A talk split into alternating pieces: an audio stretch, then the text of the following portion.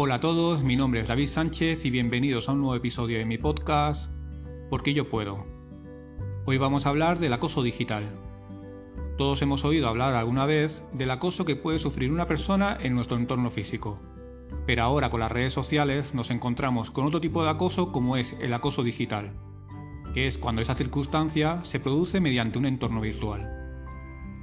La definición de acoso digital sería cuando una persona utiliza aparatos electrónicos conectados a la red, como pueden ser ordenadores, tablets o dispositivos móviles, con el único objetivo de dañar a una persona a través de coacciones o amenazas, y que además ese tipo de actuaciones son prolongadas en el tiempo. En el siglo XXI en el que vivimos, mantenemos muchísimas relaciones sociales a través de la pantalla, por eso es muy importante el saber usar estas redes sociales y ser autorresponsables de lo que mostramos a través de ellas. Hoy en día existen infinidad de plataformas en las que nuestra vida privada acaba siendo pública. Y por ello la importancia de reforzar nuestra educación digital, que no es más que tener la conciencia de que todo lo que publicamos en Internet queda ahí, y que por tanto deja de ser información privada, y por ello objeto de opiniones por parte de los demás que pueden influirte tanto de manera positiva como negativa. Supongo que todos hemos escuchado noticias sobre menores o adolescentes que han sido acosados por Internet por personas con el único objetivo de dañar o conseguir algo de ellas.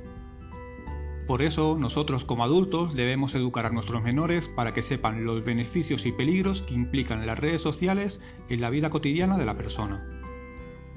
Las plataformas más utilizadas por estos menores son Facebook, Instagram o WhatsApp, que usadas de la manera correcta nos acerca a personas que tenemos lejos pero a las que queremos. Pero cuando se usan de manera incorrecta, acabamos dando información muy privada sobre nuestra vida que puede ser utilizada por personas ajenas a nosotros, para conseguir cosas de nosotros mediante coacciones o amenazas. Por ello, como os indicaba antes, de la importancia de saber qué colgamos en nuestro perfil de esa red social, o qué mandamos mediante mensajes para evitar peligros de sufrir un ciberacoso o acoso digital. Si tú como menor notas o crees que estás siendo objeto de ese acoso digital, denúncialo hablándolo con tus padres para que puedan realizar las acciones oportunas. Piensa que de nada sirve esconder esta situación, ya que este tipo de acoso nunca disminuye, sino que cada vez acabará siendo más agresivo. Si se corta de raíz evitaremos problemas mayores. Como padres tenemos que tener un mayor control sobre las horas que pasan nuestros hijos con los móviles, sobre todo si son muy pequeños. Hemos de pensar que esto nos puede pasar a todos siendo menores o adultos, y que incluso esto pasa a nivel de empresa, por lo que debemos estar atentos a las actitudes de nuestros hijos y estar en alerta ante este tipo de situaciones. Es importante dar una educación digital a nuestros menores para que sepan, como os dije antes, que todo lo que publicamos en redes sociales o mandamos por plataformas de mensajería queda ahí incluso aunque las borremos posteriormente. Ya que durante el tiempo que esa información ha sido pública, alguien ha podido descargarla para usarla posteriormente para un beneficio propio, aunque con ello perjudique la vida de esa persona. Si eso somos capaces de trasladarlo a nuestros hijos, crearemos una base sólida en ellos, para que a la hora de que usen esas plataformas tengan cuidado de lo que publican y lo que no. Ahí deberíamos usar ese dicho que todos hemos escuchado alguna vez, que dice, uno es dueño de lo que calla y esclavo de lo que habla. Si somos conscientes de esa realidad, también lo seremos a la hora de usar esas plataformas. Hemos de saber que el acoso digital tiene consecuencias que pueden llegar a ser muy serias para la salud y el bienestar de la persona que lo está sufriendo, y que por tanto hemos de combatirlo hasta erradicarlo. Y es aquí donde entra la educación digital. Sería un error pensar que nuestro hijo no será nunca objeto de acoso digital, o incluso pensar que nuestro hijo o hija no será nunca esa persona que está siendo la causante de ese acoso.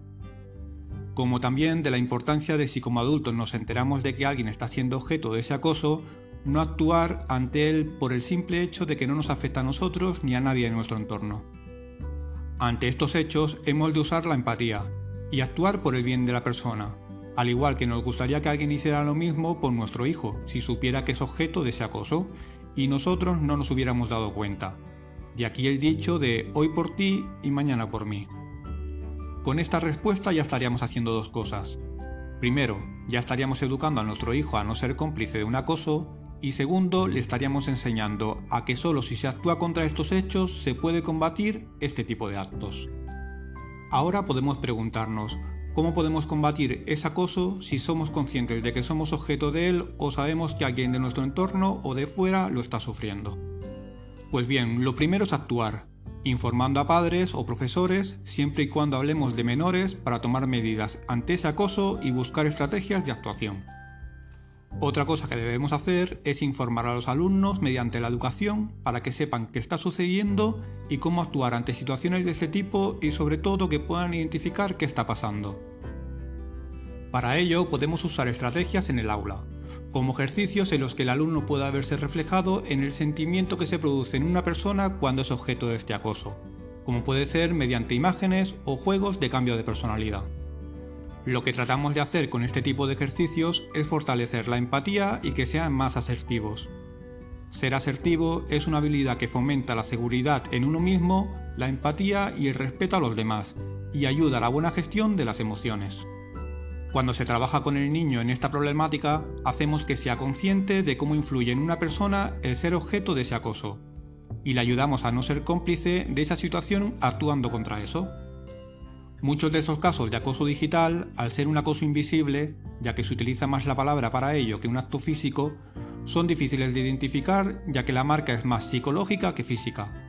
Por eso la mejor defensa es anticiparnos y para ello es imprescindible la educación que demos a nuestros menores.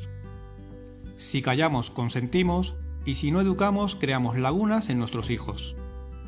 No seamos cómplices del acoso digital y tampoco del presencial Actuemos hasta erradicarlo, con la mejor de las herramientas que tenemos, que como os dije, es la prevención y la educación. El acoso digital y presencial se ha llevado muchas vidas, y somos autorresponsables de que no se las siga llevando. Nunca sabes si algún día tú puedes pasar por ahí, así que actúa. Tenemos responsabilidades como parte de la sociedad, y si todos ponemos un granito de arena, haremos de esta sociedad un sitio mejor para todos, incluidos nuestros hijos. Así que os animo a que nos unamos todos y erradiquemos el acoso digital. Así que ya solamente me queda deciros que espero que estos consejos os sirvan y os ayuden a saber identificar y actuar ante esta problemática que cada vez es más habitual en nuestros tiempos.